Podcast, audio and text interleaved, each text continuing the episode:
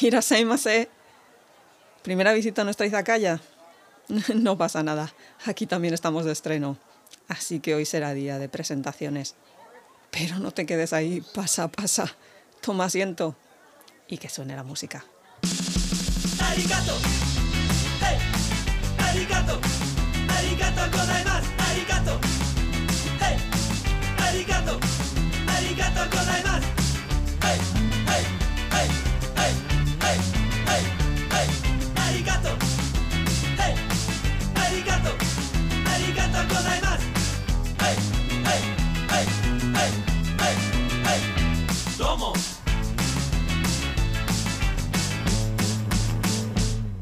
Hola gente, aquí Kitsune, vuestra anfitriona en este primer programa de historias de una izakaya y conmigo hoy está mi compañera Mimizuku.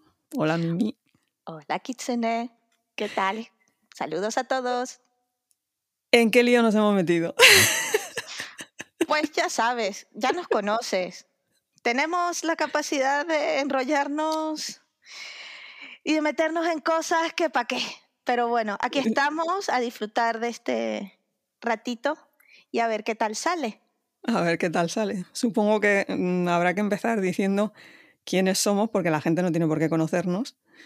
Uy, casi mejor que no nos conozcan. ¿Verdad que sí? Yo Hombre, lo digo somos un siempre. peligro, somos Lo un digo peligro. siempre, mucho, mucho. Vamos a ver, yo soy Kitsune, creadora del blog Kitsune Monogatari que lleva dando vueltas por internet. Yo creo que desde el 2001. En estos momentos está en WordPress, New Kitsune wordpress.com. Soy historiadora del arte, con lo cual pues hice un poquito de arte japonés, un año, y ya me entró el gusanillo. Y luego hice el doctorado en Historia del Arte, soy doctora en Historia del Arte, aunque desde luego mi tema no tiene absolutamente nada que ver con Asia. Así que tranquilidad, no me voy a poner académica. Me consta, me consta. ¿Y Tranquila, tú, gente. Mimi, tú, Mimi, qué quieres contar? Yo, pues, uy, ¿qué puedo contar yo? Yo no tengo esa maravilla de carrera que tienes tú. Yo me fui más por, por las escalas de la justicia. Soy abogado bien. y soy más estudiosa por curiosidad y por ganas de conocer, especialmente todo lo que tiene que ver con Asia y así un poco estar en este mundo. Y me gusta mucho preguntar y, y buscar respuestas a cuestiones y planteamientos que, que- que se dan. Un poco des- desde ese punto de vista de intentar buscar la verdad. Problemas de revocación, como quien dice. Así que, Sí, bueno, yo, yo voy por un lado y tú vas por el otro y ya nos juntamos y ya el problema está resuelto. Hombre, las veces, ¿cuántas veces no hemos resuelto los problemas de la humanidad? Bueno, bueno, arreglar el mundo lo hemos arreglado tres veces, cuatro, luego lo hemos desarreglado, luego hemos vuelto a arreglar. Y de No, todas maneras, a ti cuando te pica el gusanillo este de lo asiático, bueno, pues fíjate que Asia, Japón en específico, es algo que ha estado siempre presente desde que soy muy joven, eh, por relaciones personales de gente que era muy, muy, muy fanática por donde todos entramos, bueno, por lo menos de donde yo vengo, el manga y Nah, el eh, anime. entramos todos por el mismo sitio. Eh, De- Desde eh, luego, la gente con la que yo he hablado, a ver, en España, suelen entrar siempre por manga, anime, es, es un yo, básico. yo tengo la suerte de haber entrado de mi país de origen, soy venezolana, Ujú. otra cosa más que, que compartir con ustedes, que mm, entré por el manga y el anime, pero Asia, pero especialmente Japón, siempre han sido un, un punto de referencia en mi casa, ¿no? Mi padre es un fanático de Japón, más después que fue y pudo visitarlo y regresó, Japón siempre ha sido su su lugar, ¿no? Su sitio. Así que siempre he estado un poco bajo esa influencia asiática, intentando conocer esa cultura. Pero esta curiosidad arraigada que se ha convertido ya en borderline obsesión con todo lo que es Asia, que ha traspasado ya las fronteras japo- japonesas, Sí. empieza como ha empezado todo últimamente a raíz de nuestro gran cataclismo mundial, que fue el confinamiento del año 2020. Muy cierto. Que nos obligó a buscar otros outlets de entretenimiento, ¿no? Porque llega un momento en que te has visto absolutamente todo.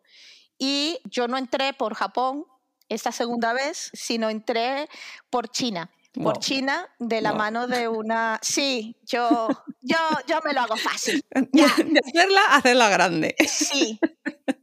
De hacerla, hacerla grande. Yo había tenido la oportunidad de estudiar algo de chino en, la, en mi universidad y bueno. Mimi es que le va la marcha. Mimi le va la marcha. Vuelvo a decir, si podemos hacerlo difícil, ¿por qué no hacerlo? ¿Verdad que sí? Ese es mi modo de vida. De todas maneras, de aquí vamos a salir hablando chino, taiwanés, japonés, coreano, bueno. Oye, te diré una cosa. En este viaje de curiosidad he mm. descubierto precisamente algo que yo ya sabía, he redescubierto mi amor por las lenguas, pero mm. la capacidad que tienes después de un tiempo de identificar las diferentes lenguas que son completamente y absolutamente extrañas para ti, eso es algo que me ha asombrado muchísimo de, este recorrido. Pero bueno, ¿qué divago? Eso, entré por China a través de una serie que me enganchó y como las mejores cosas siempre es un camino de ladrillos amarillos que te llevan a Oz. Entonces, de China salté a Corea. Obvio. Sí, era el siguiente paso. Y revolviendo un poco. Además, ha habido muchísima gente que durante la pandemia se ha enganchado a los cadramas y es una cosa, mm, ya es un fenómeno mundial. Mm, Netflix ha contribuido muchísimo, Netflix también contribuyó muchísimo con todas estas cosas del Squid Game y demás, pero bueno, es otro tema. Porque ofrecen una visión distinta de las historias. Y bueno, siguiendo por mi caminito, a raíz de los cadramas, me interesé por estudiar coreano, porque, de nuevo, hacer las cosas fáciles. De hecho, sí, porque era el de los tres idiomas principales de la región asiática el más sencillo de estudiar por tu cuenta. Y aquí estoy, completa y absolutamente obsesionada con todo tema Asia. Ya después de allí, pues Asia se ha abierto completamente para mí. He encontrado muy interesante no solamente la cultura, sino todo lo que tiene que ver eh, con la gente en Asia, la sociedad asiática. Lo encuentro fascinante. Y como a mí me lleva la curiosidad, pues quiero aprender más de ello. Y aquí estoy y así te conocí a ti también. También. Todo, lo que he dicho. sí, porque bueno, yo he dado, he dado muchos saltos por internet yo. Pero cuéntame, cuéntame, que tu historia con Asia es inclusive más larga que la mía. Uy, la, la mía yo creo que, vamos, desde que nací, no sé. Realmente mi historia con Asia es toda una serie de, de cosas que se suceden una detrás de otra de una manera muy natural pero a veces muy loca. Porque, por ejemplo, yo aprendí a nadar que mi entrenador era japonés.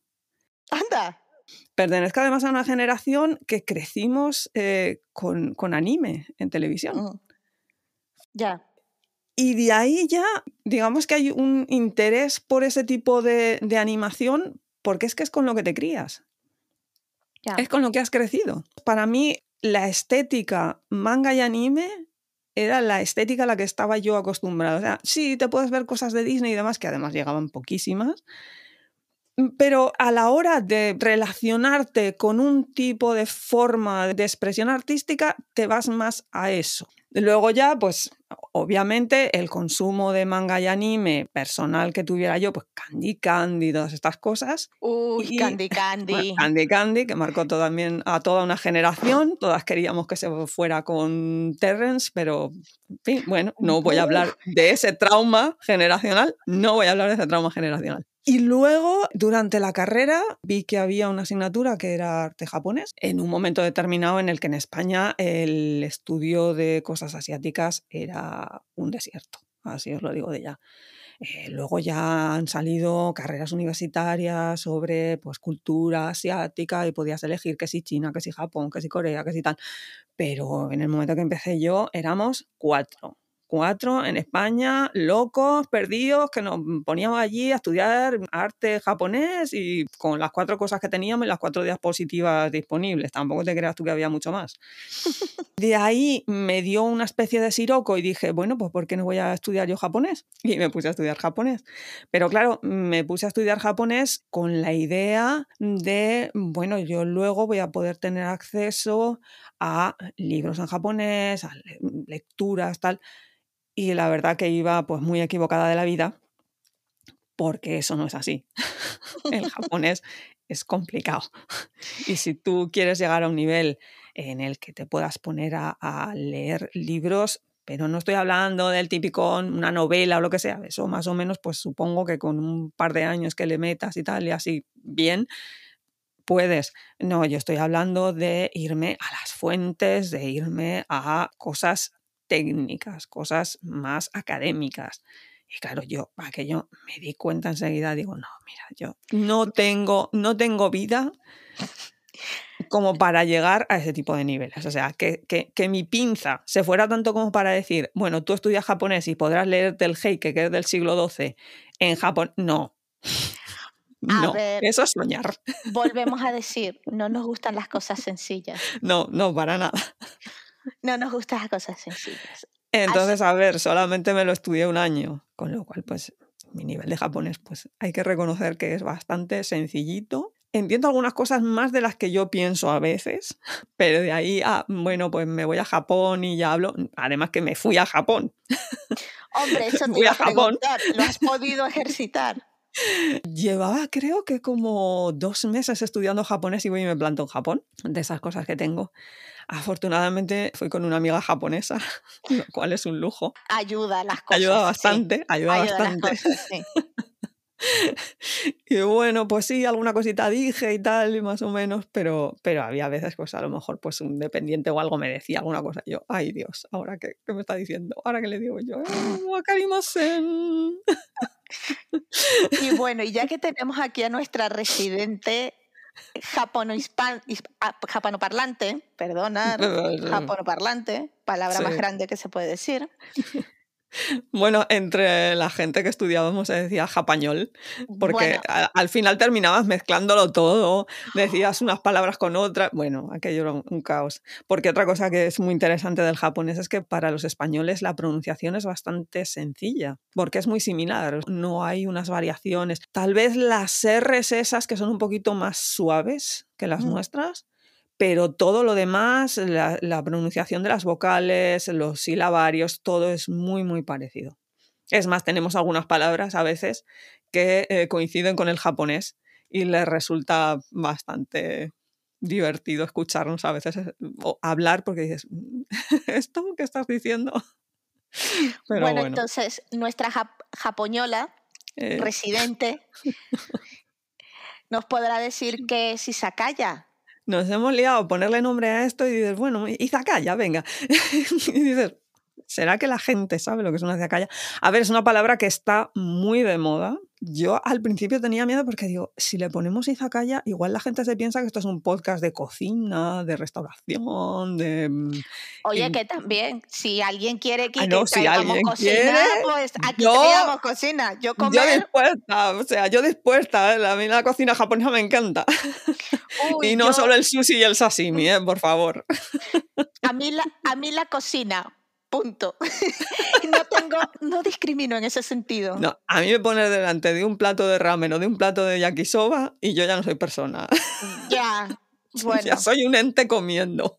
Yo no te voy a hablar de, de lo que me pasa a mí cuando me ponen adelante. Bueno. Cualquier tipo de comida de, ya, ya, ya, ya, de origen de origen asiático. De asiático. Bueno, realmente es que no discrimino a nadie. Esto es mundial. Pero bueno, Izakaya. Eh, está muy de moda porque hay mm, sitios en, en, todo el mundo, pero ahora en España con esta cosa de la ramazo asiático que les ha dado de, de los platitos estos. Una Izakaya se podría decir que es el correspondiente de la taberna española. Tienden a traducirlo mucho como taberna. La gente así como más mm, posh y más pija le dice gastropub. lo cual a mí me resulta totalmente hilarante porque no, no entiendo este concepto de gastropop. ¿Qué es lo que se hace en una izakaya? Pues en una izakaya principalmente se va a beber. De ahí que estemos aquí. Eh, se va a beber, pero es, es más un beber social. O sea, quedas con los amigos, y te quieres tomar unas cervezas, pues te vas a una izakaya. Una cosa muy típica japonesa que se dice nomikai, casi casi que es como traducirlo por ir a beber, es más destinado a cuando salen del trabajo. Esto lo hemos visto en doramas N veces. salen del trabajo y se van con los compañeros de trabajo a beber. Eso es un nomikai. Lo puedes hacer también con amigos, pero hay veces que el nomikai es simplemente los compañeros de trabajo que te vas a beber con ellos. ¿Por qué?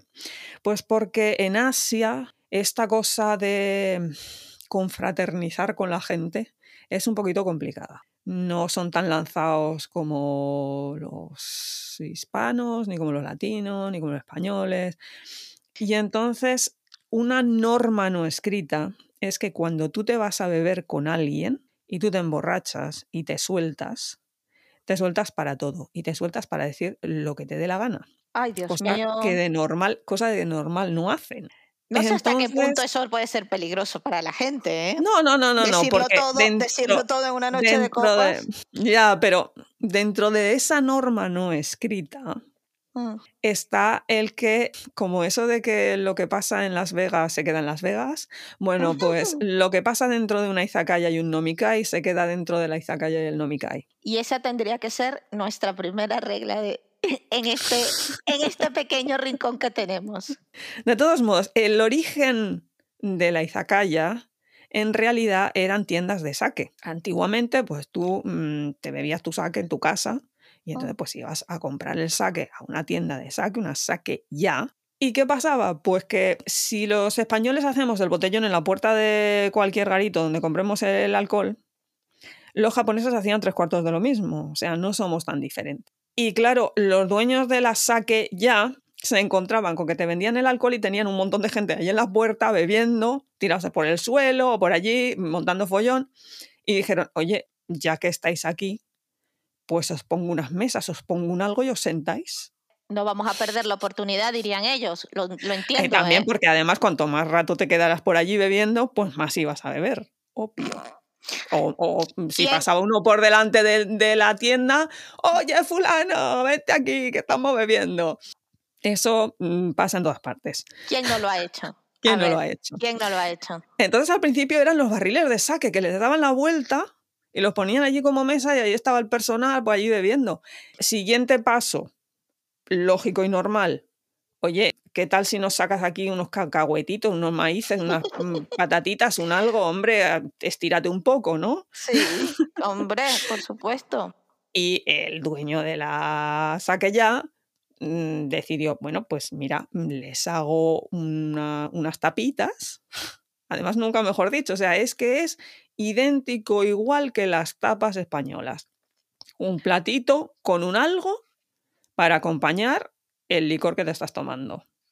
Pues es que este sitio no es más que eso, un sitio donde estar con tus amigos, comentando cosas, tomando buen licor. A ver, eh, según los temas, según los temas que toquemos, podremos ofrecer pues más o menos. Ofreceremos un tipo de bebida u otra. Obviamente, si vamos a hablar de Japón, pues ofreceremos sake.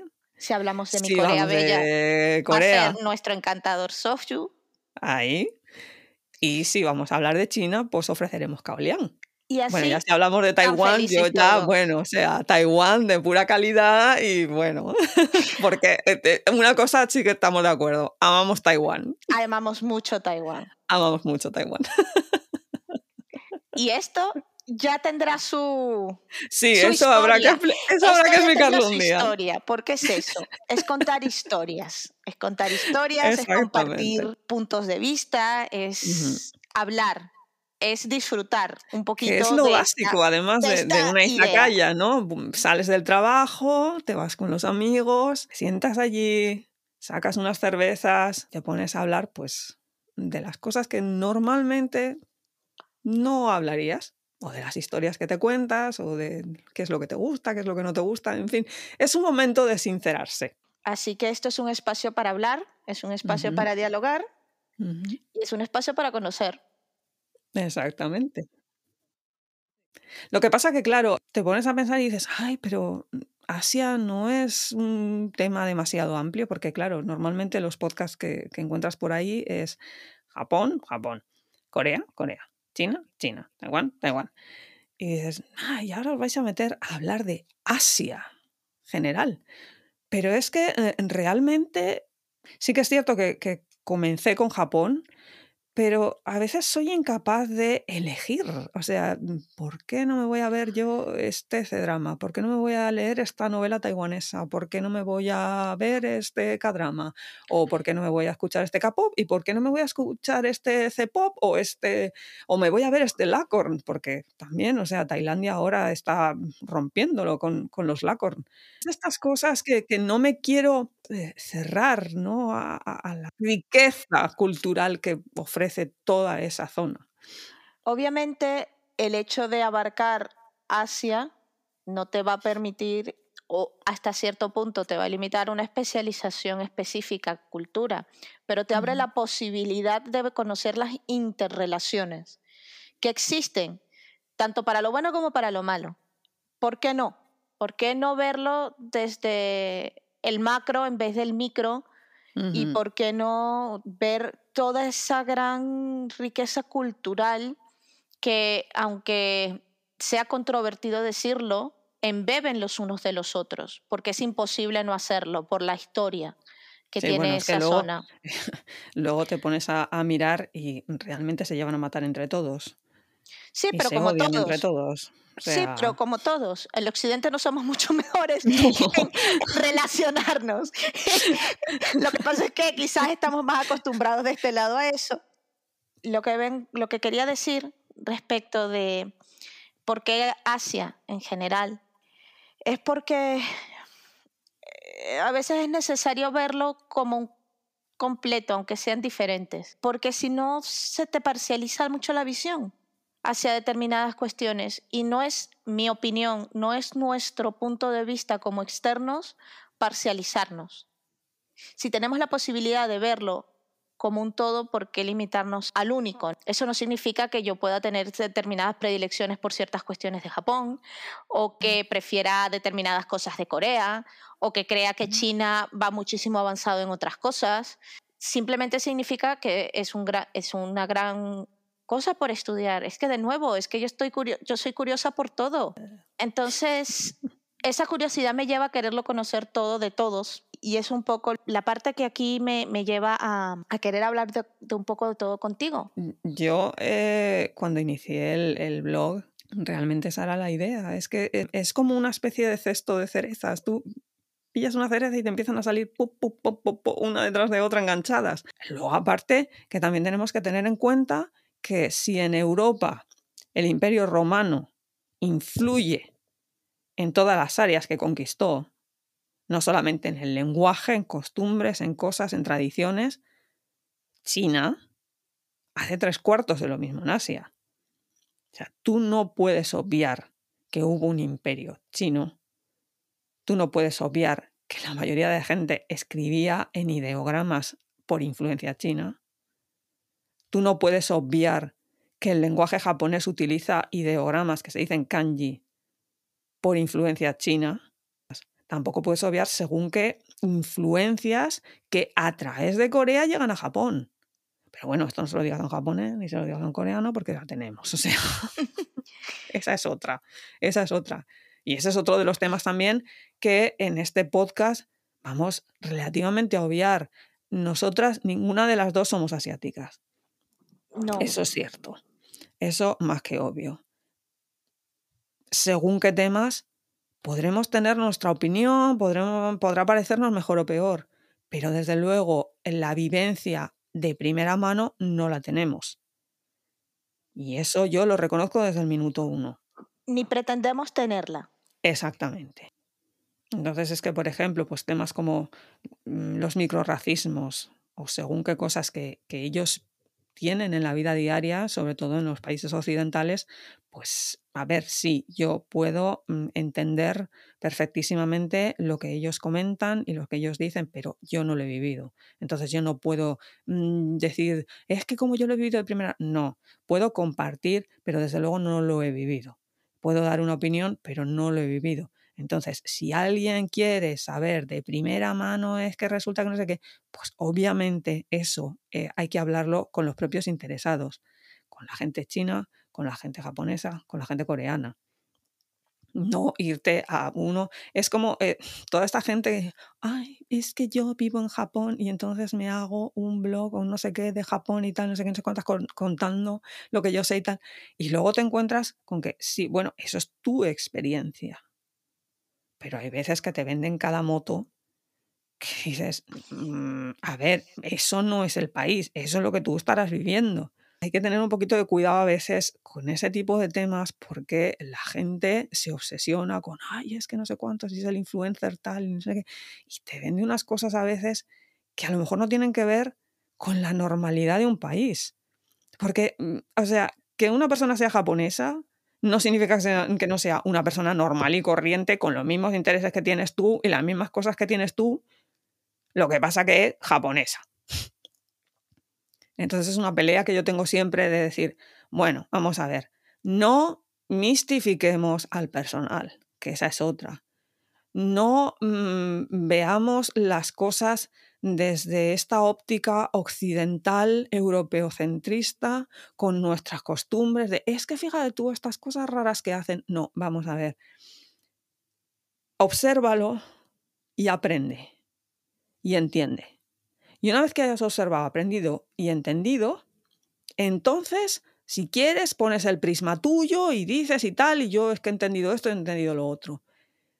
Pero saltar de buenas a primeras diciendo, es que esto que hacen, es que esto que dicen, es que esto que no sé qué, no. Entonces, a veces eh, te obliga a, tener que estudiar a lo mejor demasiado en profundidad una cultura y la gente no tiene tiempo, no tiene ganas, no le da la vida, lo entiendo perfectísimamente. Pero de ahí a carecer por completo de cierta mm, forma de entender las cosas, cierta forma de filtrar la información, eso tampoco me parece que sea lo correcto. Al menos en lo que se trata de otras culturas y sobre todo unas culturas que nos parecen a lo mejor tan lejanas, ¿no? Son discusiones para momentos y para, y para situaciones. Y eso es quizás un poco lo que queremos hacer aquí.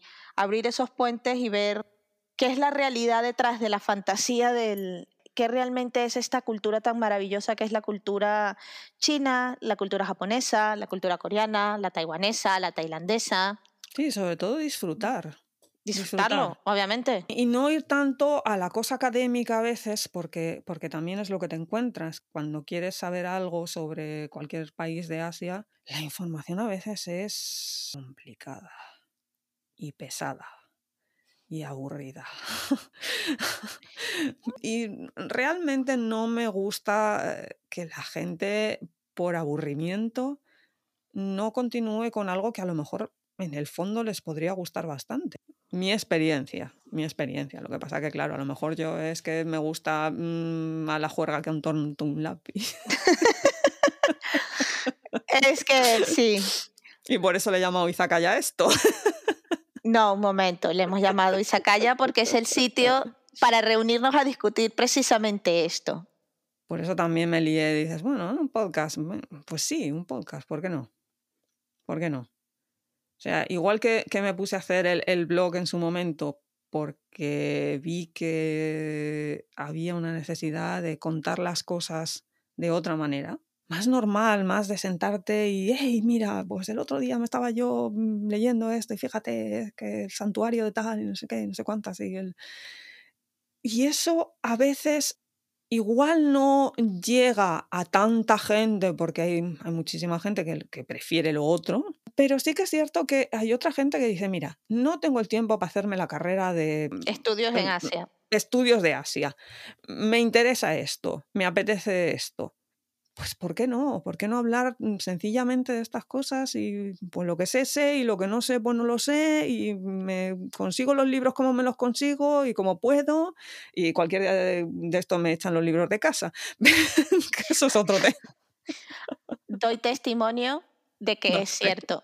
Doy fe de que va a llegar un momento en que Kitsune va a tener que dormir en la puerta de su casa porque los libros no le van a dejar entrar. Mira, porque no me acuerdo, pero muy en la línea de estas cosas de mm, cosas inventadas y cosas no inventadas. Realmente los japoneses tienen una palabra para eso, para cuando se te acumulan los libros en casa. Hay, mucho, hay muchas palabras para eso, pero... Sí, en Occidente también. Realmente te puedes encontrar artículos en según qué revistas. Ahora, como ya no hay revistas, que ahora es todo digital, pero te vas a encontrar cosas de este estilo. Sijing, la nueva manera de sentarse en Asia. Y dices, mm, a ver. Ya. Son de esas cosas que dices, pero ¿sabéis leído vosotros mismos? Ya. Gohan, el nuevo arte de comer arroz en Japón. Gohan significa arroz. ¿Para qué? El nuevo arte de comer arroz, el nuevo arte de comer arroz en Japón. Eso es mítico. Eso tendría que el aguanting, el aguanting de tu jefe. Es que es esta nueva filosofía asiática creada en China. Oye, deberíamos hacer, deberíamos hacer un programa de, estos titulares maravillosos que salen con lo nuevo, lo nuevo de Asia en, revistas, en periódicos. Sería interesante, ¿eh? Es de locura. Porque es que hay veces que dices, exactamente esta palabra de dónde, de dónde se la han sacado. Porque es que no, no computa, es que no tiene nada que ver. La cosa esta de la meditación. Ah, ¿cómo se dice esto ahora que está tan de moda? Mindfulness. Sí, el mindfulness, esta cosa tan budista y tan no sé qué, a veces ha hecho muchísimo daño. ¿eh? Mira, yo voto. Este es, nuestro, esto es nuestro primer programa. No vamos a entrar. Yo voto. No, no, no. Venga, vamos, a ser controvertidas y vamos a meter follón. Eh, yo voto por volver al confucianismo. ¿eh? Perdón. Los valores de Confucio y todos, todos con este sistema de castas y te mueres y tienen que empezar a quemar dinerito para que tú mm, subas de nivel, esto como un juego de rol, para que tú subas de nivel en la otra vida. Yo voto por eh, esto ya directamente. Yo lamento, mi querida Kitsune, decirte que yo no. Yo, el confucianismo me parece muy maravilloso para la gente que lo practica, no tengo ningún problema con él. Pero como mujer del siglo XXI, criada 19, bajo... 19. No, 21, tonterías. 21. 21. Criada en otro esquema mental, el concepto y la posición que el confucianismo traería a nuestra relación sería un poco difícil de, ya bueno, pero es que ya sabes que como vivo en Estados Unidos y últimamente están yéndoseles la pinza que vamos a terminar en el cuento de la doncella 2, no sé, me va a tener que ir a vivir, pues no sé, a la montaña o a la cueva, me va a tener que ir a Oregón. Oye, que nos vamos a Taiwán, nos vamos a Taiwán. Bueno, sí, perdona, que están a, punto también de invasiones y demás, déjate, déjate. Uf, aunque yo ya sabes, yo me voy a Taiwán y yo Taipei para arriba, Taipei, para abajo, ya sabes. Sí, lo sabemos, lo sabemos. Algún día les, les explicaremos, nuestros queridos amigos, por qué aquí nuestra querida Kitsune va a estar parada en las calles de Taipei caminándolas hasta las altas y intempestivas horas de la noche. Le prometemos que va a ser muy divertido. Me van a terminar atracando o algo, porque... Oye, la ventaja es que como te ven con tu, ¿sabes? Tu fenotipo occidental. Sí, supongo que eso me salva, aunque no. Te salva.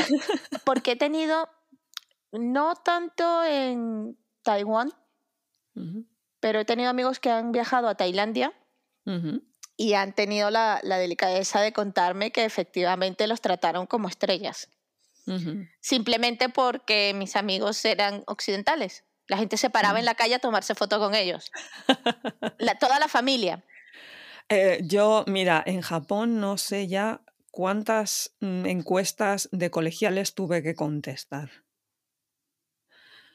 porque además se agazapaban en la entrada de los templos, esperando a que pasara el extranjero de turno para saltarle e intentar mm, mm, demostrar que sabían inglés. Intentarlo, que no Ya. lograrlo. Ya. Y preguntarte las cosas más peregrinas como, ¿qué comida japonesa te gusta más? Y yo, ay Dios, y en este momento yo que les contesto, yo, "Mm, ramen, y, y mi amiga japonesa, eso es chino. Y yo, "Mm, bueno, es lo primero que me ha pasado por la mente. A ver, siempre la opción más básica es melon bread.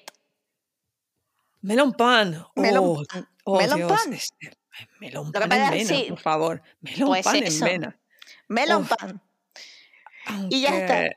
En no sé hasta qué punto el melon pan es 100% japonés, cuidado.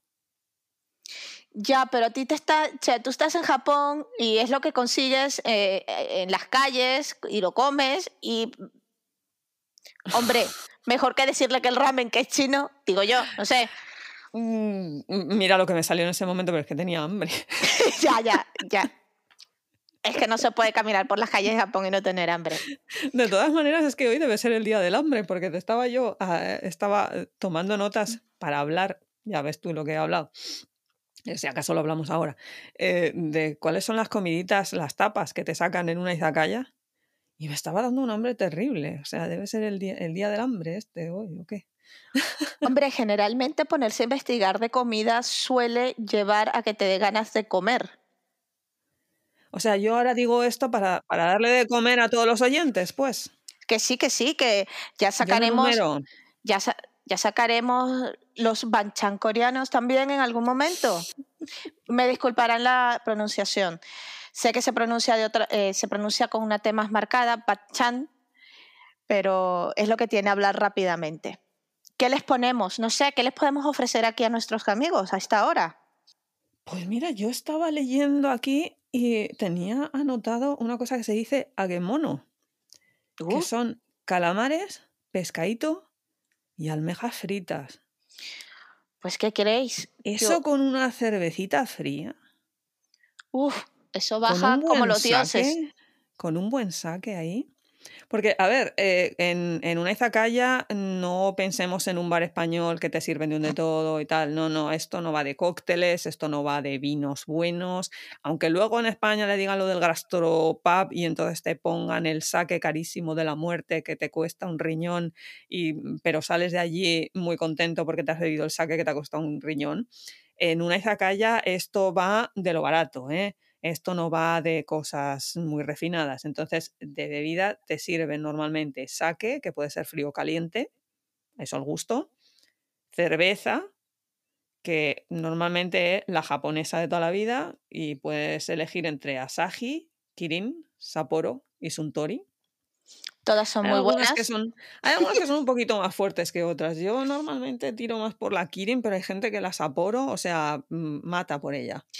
Yo es que tengo, le tengo mucho respeto a la Sapporo, porque Ujú, cuando tuve la posibilidad de ir a, a Japón ujú.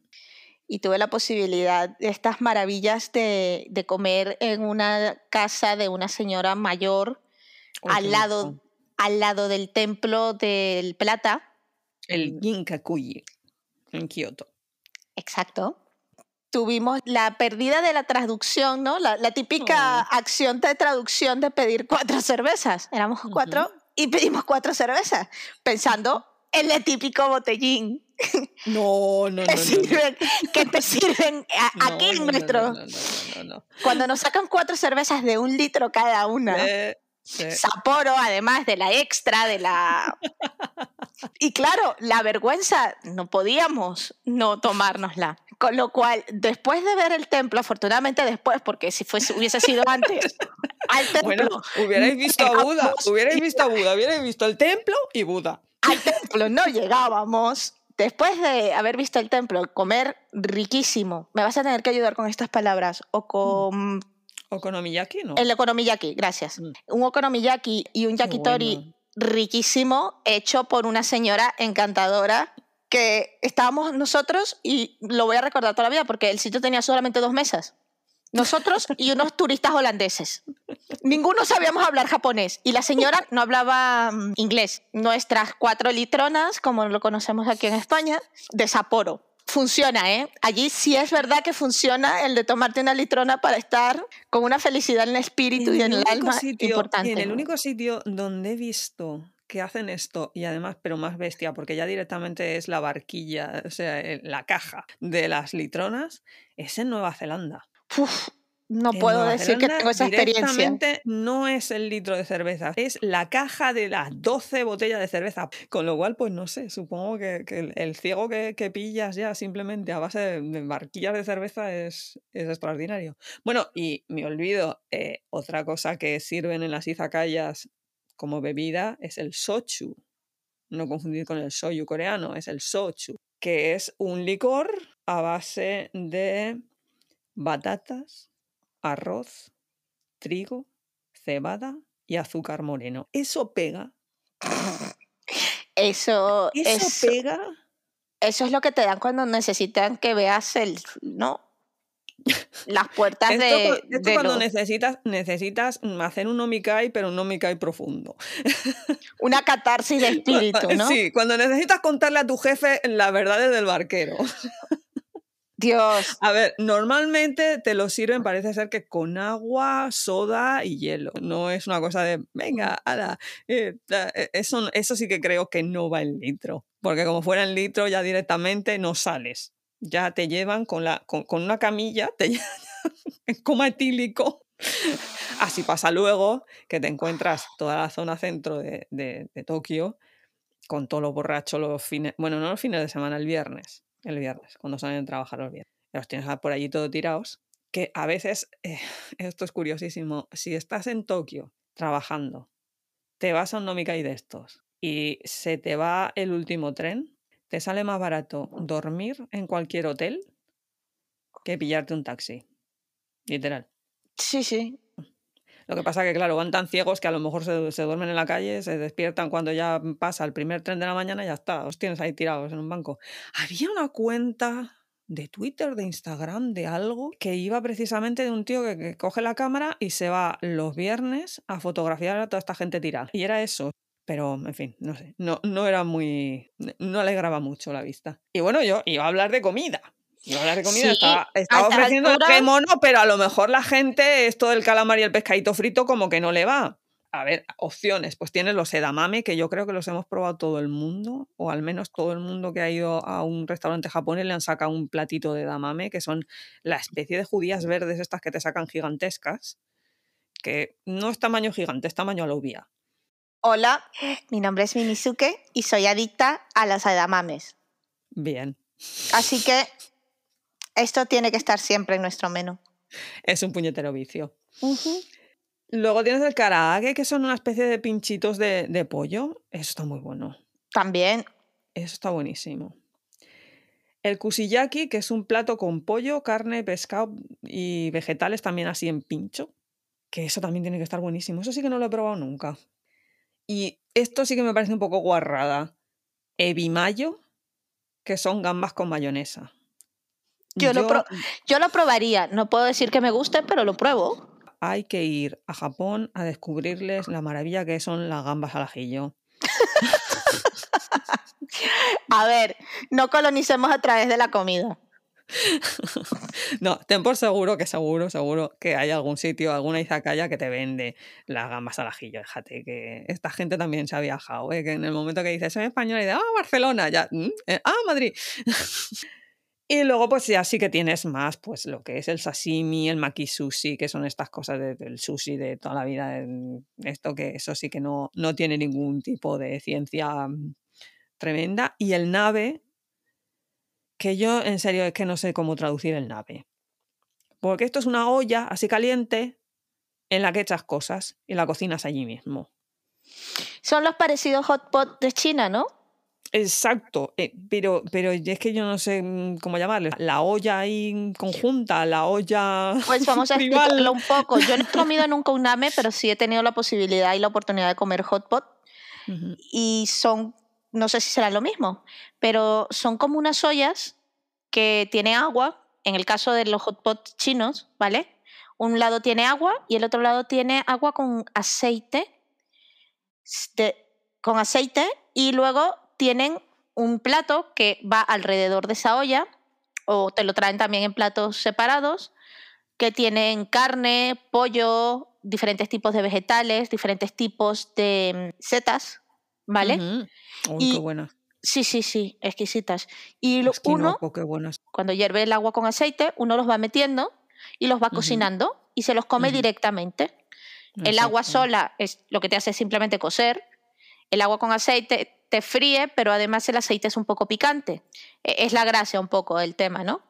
Al principio tú crees que no te va a gustar precisamente por la forma como se cocina la comida, pero terminan siendo, como todo, adictivo.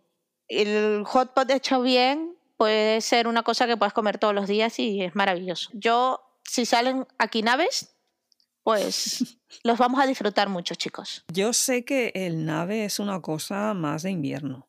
Mm sé de la gente que vive allí que dice, ah, esto empieza a hacer mm, fresquito y tal, ya he sacado la olla de nave. no sé, tendré que probar. En esta zona que, que, viven muchísimos asiáticos, tengo que probar, tengo que probar la, la barbacoa Mongolia, de Mongolia.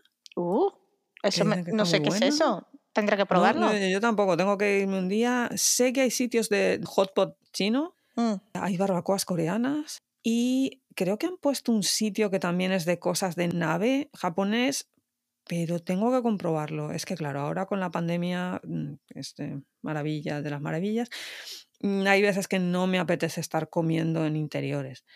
De todos modos, hemos estado aquí contando nuestras batallitas. Es que este es, este es nuestro esta es nuestra manera de hablar. a ver, el primer, programa, el primer programa iban a ser batallitas sí o sí. Sí.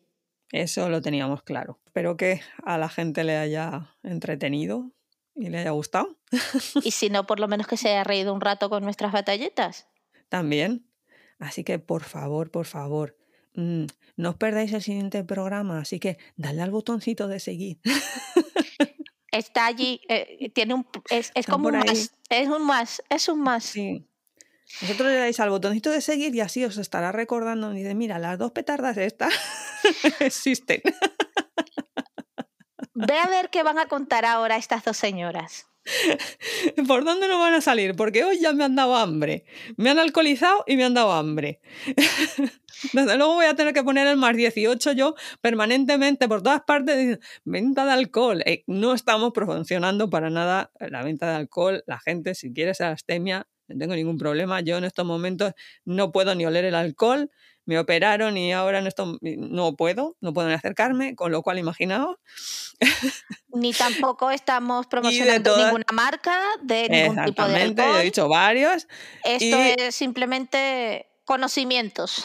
Y además advertir, en una izakaya no es obligatorio beber alcohol. También tienen té verde, tienen bebidas sin alcohol, no pasa absolutamente nada. Si vais a Japón o estáis en Japón o mm, os apetece ir a una izakaya mm, gastropub de estas estupendas, maravillosas, no sé cómo será en España, no lo sé. No está ninguna. En España también nuestras tabernas ya ofrecen bebidas no, Aparte, no alcohólicas. Te vas, a cualquier taberna y tienes unas tapitas españolas estupendas, esa gambalajillo que estoy diciendo. y vas a tener la misma experiencia con tus amigos españoles, pero ahora ya les puedes vender la burra de, mira, como en una zacaya japonesa, y vas a quedar muy bien. Y eso, que esperamos poder traerles un poquito de ese mundo y que lo disfrutéis que nos aguantéis un poco porque las dos, sabemos, las dos sabemos el nivel de, de locura que traemos, pero... Y el nivel de marujismo, porque va a haber marujismo. Mucho marujismo. Somos señoras después de todo.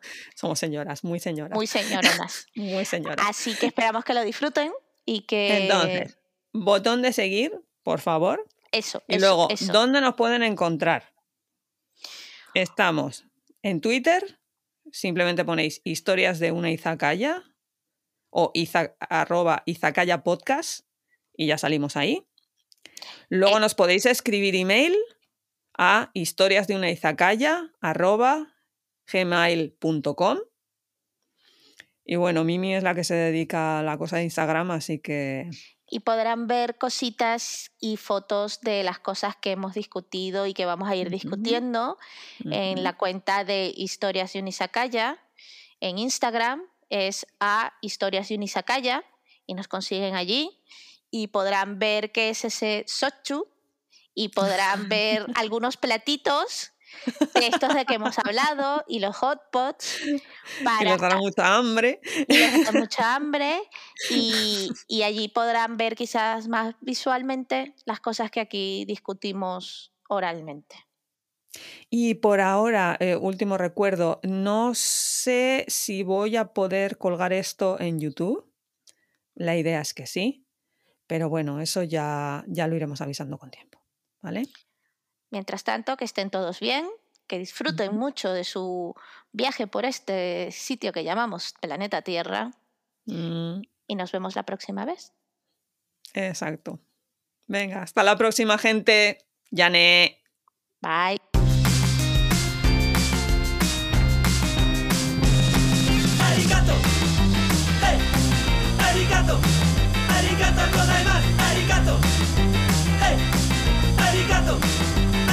あ